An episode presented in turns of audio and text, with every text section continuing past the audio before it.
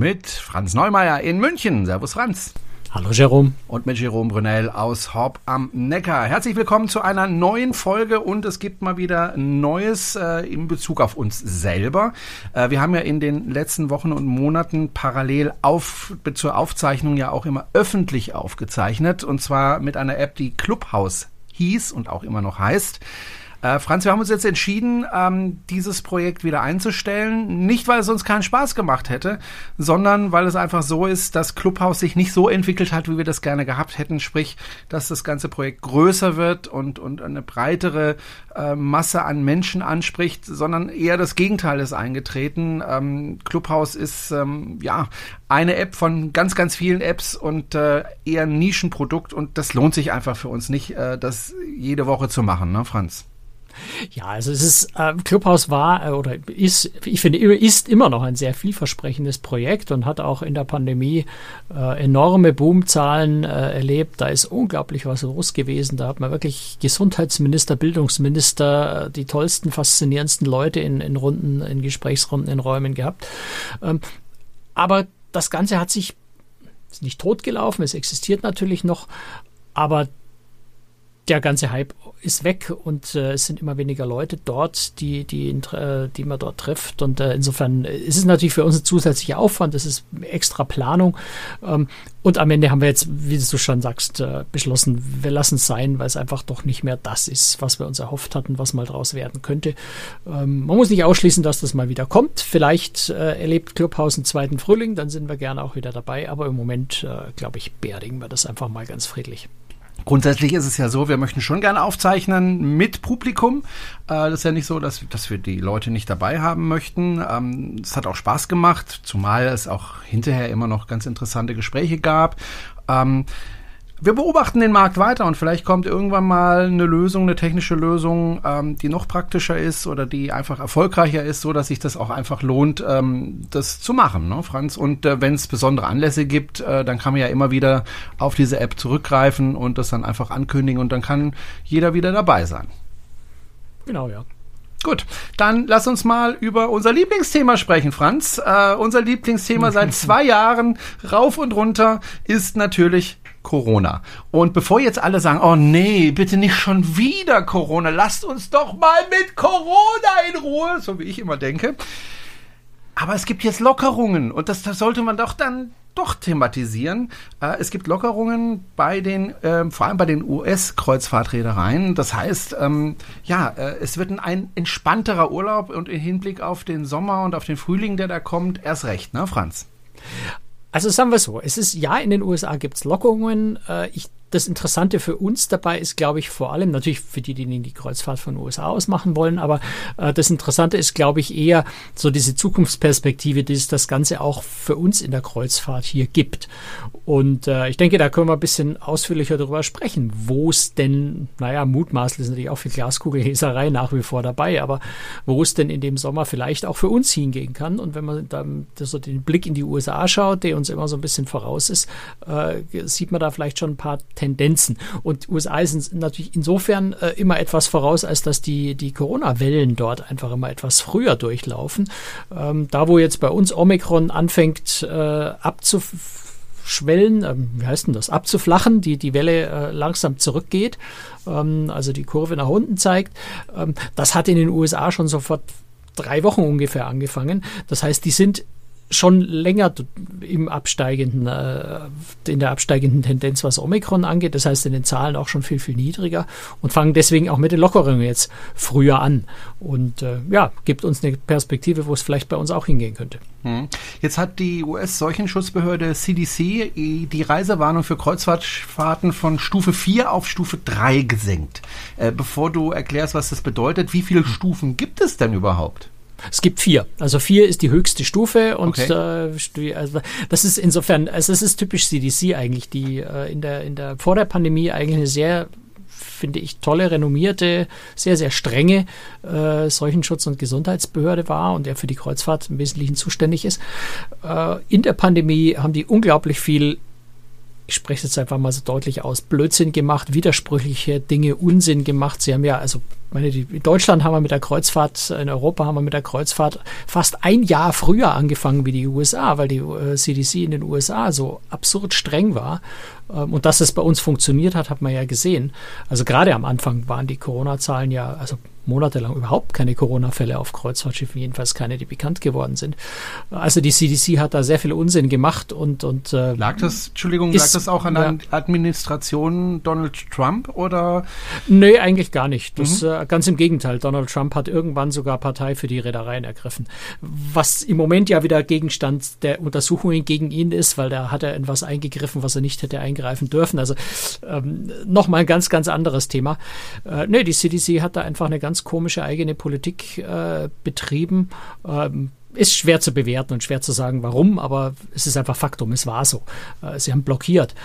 Und insofern äh, ist die CDC immer etwas seltsam und äh, ist auch diesmal wieder irgendwie so ein bisschen inkonsistent. Ja. Sie haben nämlich einerseits, äh, es gibt ja diese, oder gab diese Conditional Sailing Order, also die ähm, Kreuzfahrterlaubnis unter Bedingungen, wenn man so will, unter, die, unter der die Reedereien ja seit, äh, seit Sommer äh, schon wieder fahren jetzt.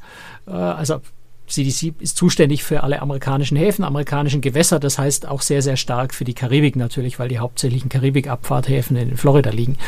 Äh, insofern sehr, sehr wichtig. Und äh, die CDC hat diese Conditional Sailing Order gehabt mit diesen, bedingt, äh, mit, mit diesen Bedingungen, die sie gestellt haben. Die ist jetzt Ende Januar, äh, Mitte Januar, am 15. Januar ausgelaufen. Ähm, sollte ersetzt werden durch eine ähnliche Regelung, die dann auf freiwilliger Basis von den Reedereien befolgt werden sollte. Am 15. Januar gab es dann diese neuen Regelungen nicht. Das heißt, die Reedereien wussten alle irgendwie überhaupt nicht, was ist jetzt eigentlich ähm, haben sich mal vorsorglich weiterhin an die alte Conditional Sailing Order im Wesentlichen gehalten.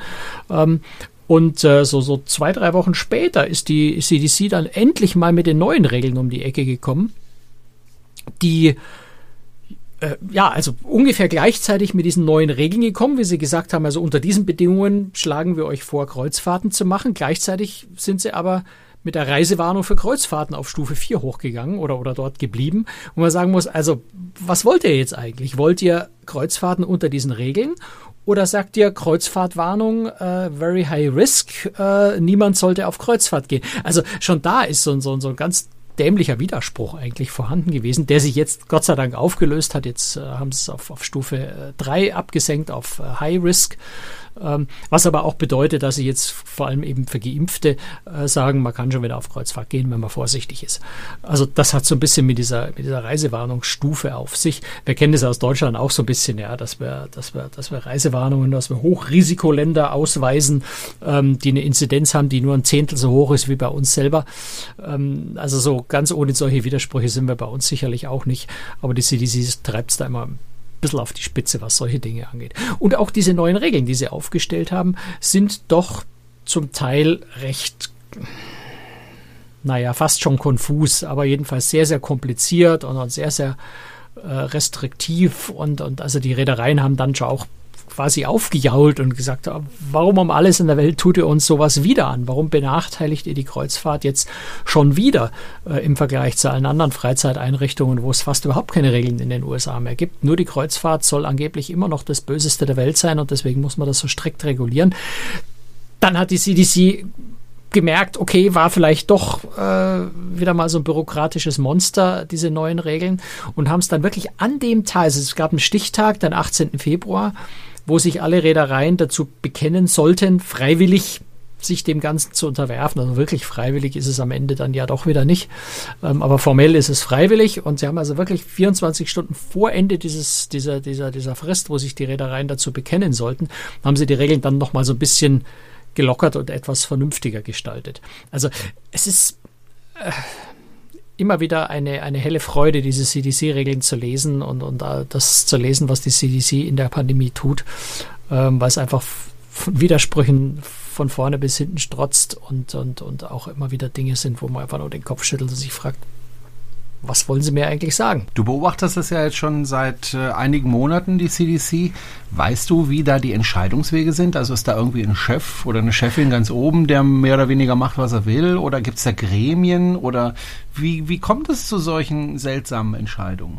Ehrlich gesagt, keine Ahnung. Also da stecke ich nicht drin. Mhm. Es gibt natürlich eine Direktorin, die öffentlich, öffentlich dann immer auftritt äh, und solche Dinge verkündet. Aber ich gehe schon davon aus, dass die natürlich, ich meine, man muss es sagen, es ist eine hochrenommierte, äh, eine hochrenommierte Gesundheits- und Seuchenschutz, also im Wesentlichen Seuchenschutzbehörde, äh, die, die, die Weltruhm äh, weltweit Anerkennung genießt. Also es ist nicht so, dass es irgendwie so ein, so ein komischer, seltsamer Verein wäre, sondern äh, die haben schon sehr, sehr hohes Ansehen und es hat einen ganz, ganz wesentlichen äh, Status in der amerikanischen äh, Politik.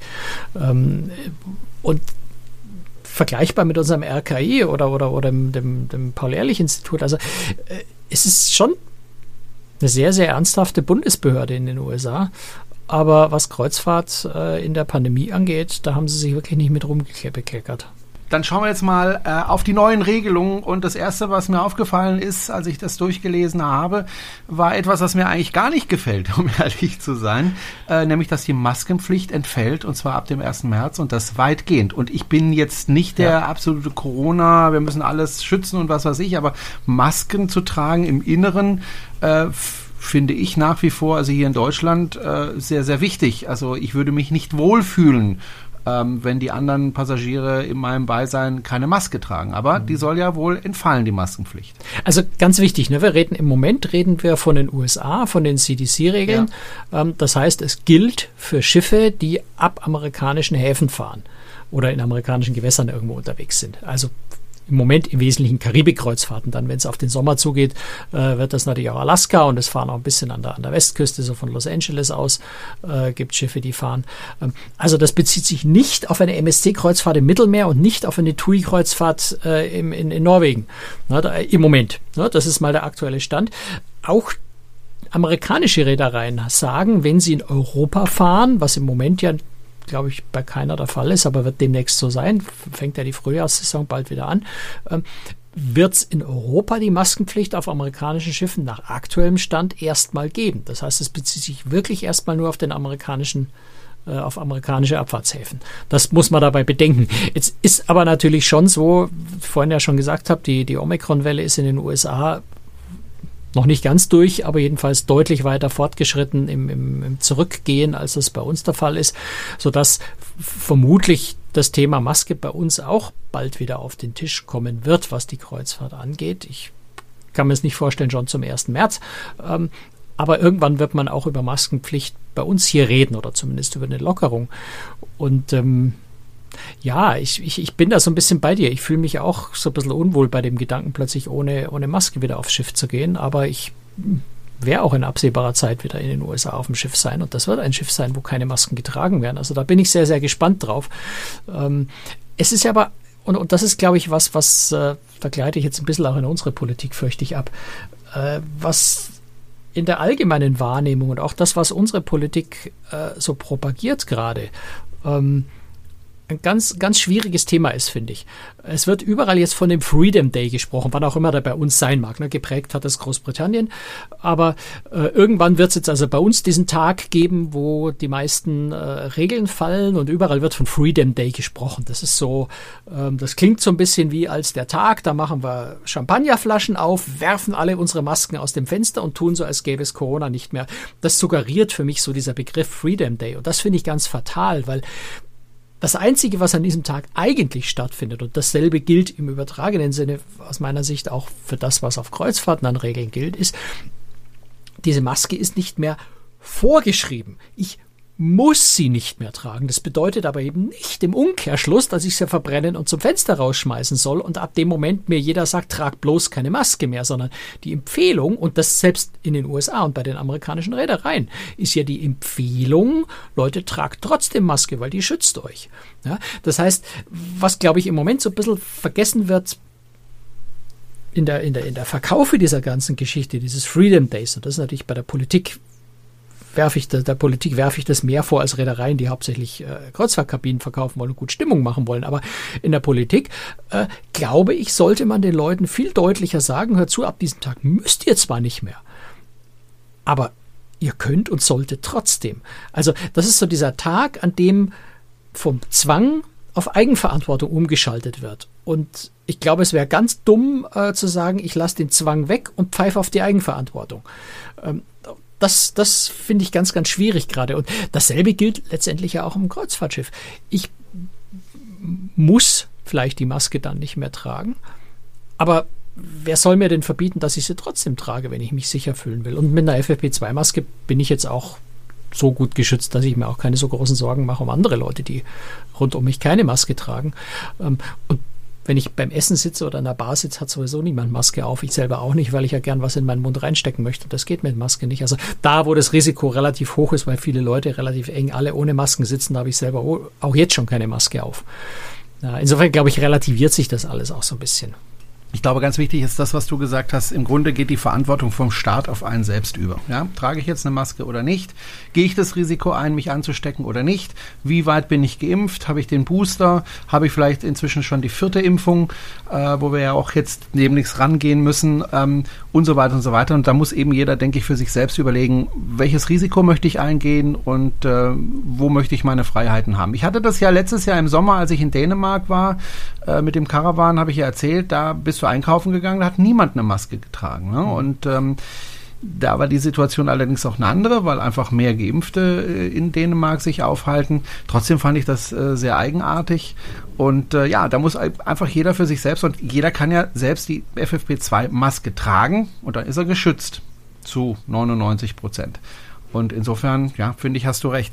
Ähm, ja, es ist allerdings 94, 95 Prozent, aber ja. das, diese, diese Prozentrechnereien sind ja. sowieso ziemlicher Unsinn. Es ist, äh, es ist die bestmögliche, beste Möglichkeit, dich zu schützen. Ist halt den Abstand einzuhalten, das finde ich ist auch was, was bei uns überhaupt kein Thema mehr in der Öffentlichkeit ist, äh, obwohl Abstand so, so schön und sinnvoll und gut wäre und wirklich ja was bringt äh, bei Infektionsschutz. Ähm, also so diese Kombination Abstand und Maske, die kann man selber, vor allem die Maske natürlich kann man selber sehr gut steuern und meine Entscheidung wird sicher sein, am Anfang äh, weiter Maske zu tragen. Äh, wenn wir dann mal irgendwo an dem Punkt sind, wo wir da bei Inzidenzen von 10, 20 sind, äh, da bin ich mir auch nicht sicher, ob ich dann die Maske ständig überall tragen werde. Aber äh, so in Straßenbahn, U-Bahn, warum soll ich das Ding da nicht aufsetzen? Tut nicht weh und, und äh, verhindert, dass ich dieses Drecksvirus mehr einfange. Ja, mein, gewisse Entscheidungen trifft man ja heute. Also wenn ich in die Schule gehe, an meinen Arbeitsplatz, ähm, da gibt es Kollegen, die so wie ich die FFP2-Maske tragen und da gibt es eben Kollegen, die die medizinische Maske tragen, die einen nicht so gut schützt. Ne? Und ähm, da muss jeder für sich selber entscheiden, was er trägt. Beides ist ja erlaubt. Ja, ich bin ja nicht gezwungen, im Gegensatz zum Einzelhandel da eine FFP2-Maske zu tragen. Und ich kann dir sagen, es ist nicht so wahnsinnig lustig, eine FFP2-Maske beim Unterrichten zu tragen. Also das Wenn man ist, dauernd äh, reden muss, ist schon schwierig. Ja, das ja. ist dann schon schwierig. Äh, auf der anderen Seite war ich dann froh, als ich dann äh, einen Schüler positiv getestet habe, der mir also ja. wirklich in unmittelbarer Nähe gegenüber saß und äh, ja, positiv getestet worden ist. Und mit dem zweiten Test nochmal positiv getestet, den ich dann nach Hause ja. geschickt habe. Da war ich dann froh, dass ich die FFP2-Maske auf der Nase hatte und nicht eine medizinische. Ja, ja ist so, ne? Allerdings. Und äh, ja, also, aber auf der anderen Seite, Franz, ist es ja halt auch blöd, wenn du in einem Raum bist und keiner trägt eine Maske und du bist der Einzige, der eine Maske trägt. Das ist dann auch irgendwie ein bisschen doof. Ach, weißt du, da habe ich. Da bist du schmerzfrei. Mir, das, da bin ich schmerzfrei, ja. Das ist mir echt egal. Wenn ich mich in dem Moment wohler fühle mit der Maske, dann fühle ich mich damit wohler und dann ist mir das auch wurscht. Mhm. Aber äh, weißt du, es ist, ähm, ich glaube, wir haben uns natürlich auch schon so stark an diese Maske gewöhnt. Also geht ja sehr weit auseinander, die Meinungen bei dem Thema. Die einen reißen sie sich aus dem Gesicht so schnell, wie sie nur können, andere, zu denen gehöre ich, fühle mich mit der Maske inzwischen ja schon beinahe wohl. Im Winter haben sie noch den Vorteil, dass es schön warm drunter ist. Also ähm, ist wirklich so ein bisschen Geschmackssache. Äh, ich gehöre eher zu denen, die, die, die, die sich ein bisschen an die Maske klammern und sagen, warum nicht, tut mir nicht weh. Ich, mich, mich stört diese Maske wirklich nicht. Ich habe kein Problem damit. Insofern, ich habe letztes Mal äh, ein Paketboten die Tür aufgemacht, da ziehe ich auch Maske inzwischen an, äh, wenn ich die Tür aufmache. Was übrigens den netten Vorteil hat, dass der Paketbote dann Abstand hält, weil er nämlich, wenn ich mit der FFP2-Maske die Tür aufmache, glaubt, ich wäre infiziert und dann äh, hält er Abstand. Ist ganz praktisch. Ähm, aber ich habe also Paket angenommen, setze mich wieder zurück aufs Sofa im Wohnzimmer und erst dann merke ich, dass ich äh, mit Maske vorm Fernseher sitze.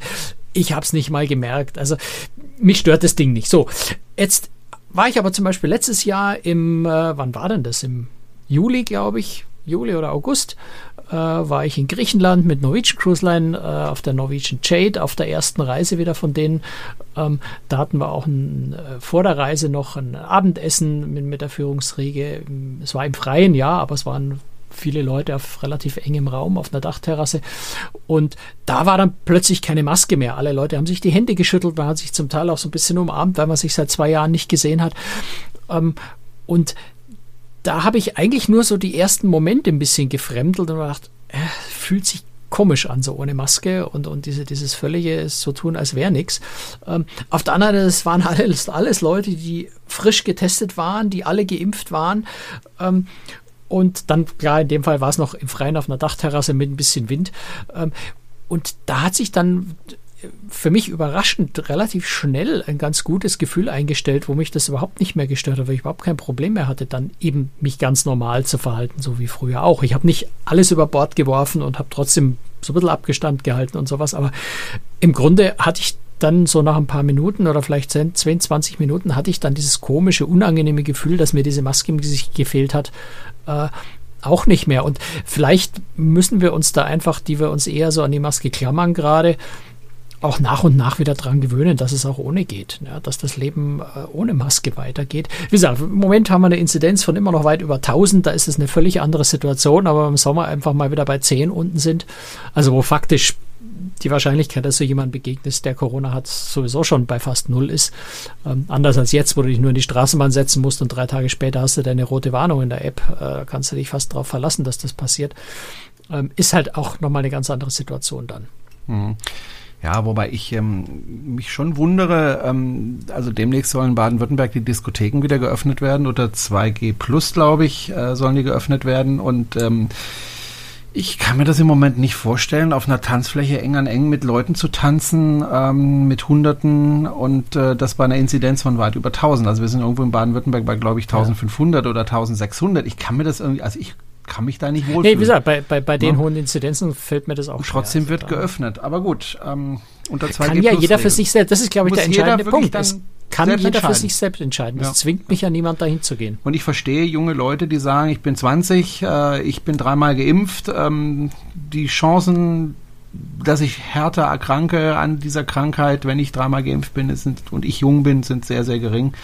Ist mir jetzt alles egal. Das kann Ach, ich ja, auch verstehen. Du, bei mir ist im Moment auch schon, also ich traue mir es ja fast so nicht zu sagen, aber ja, ich bin ja auch geboostert und ich bin mhm. grundsätzlich sehr gesund und, und recht, recht stabil, was solche Dinge angeht. Ich, ich äh, wehre auch Erkältungen und solche Dinge recht gut ab.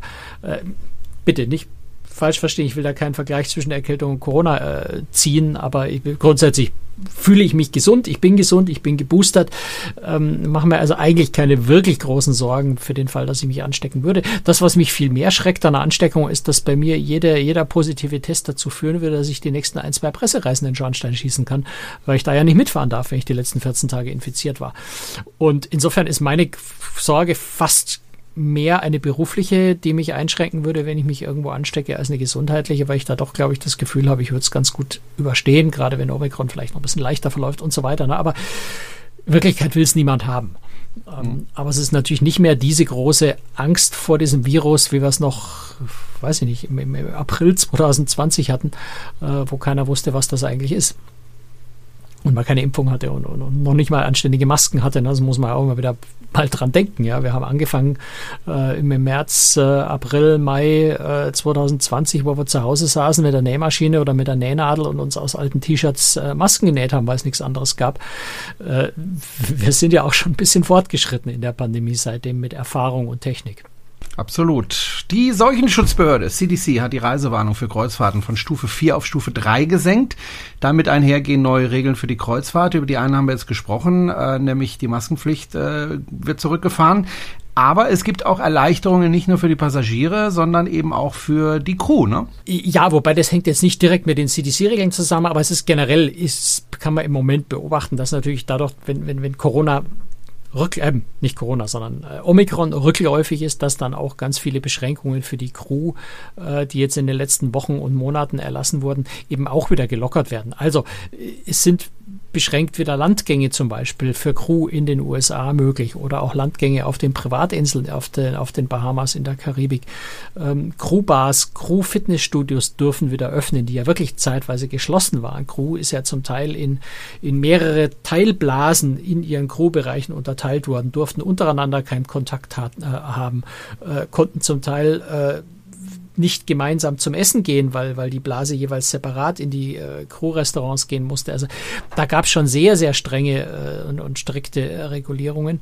Und das löst sich für die Crew jetzt so nach und nach wieder auf. Und das ist natürlich schon sehr, sehr wichtig und sehr, sehr gut, weil wenn du auf einem Kreuzfahrtschiff arbeitest, ist es ohnehin, das weißt du ja, wahnsinnig anstrengend, 24, nicht 24 Stunden, aber sieben Tage die Woche, äh, 10, 12 Stunden.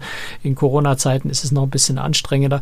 Wenn du dann nicht in die Crewbar gehen darfst, wenn du dann nicht mit deinem Freund aus einer anderen Abteilung zum Mittagessen gehen darfst, wenn du dann äh, dich weitgehend isolieren sollst, zusätzlich noch, dann ist es schon eine extreme Belastung. Und insofern äh, gönne ich das der Crew extrem, dass das Ganze sich jetzt wieder nach und nach äh, etwas lockert.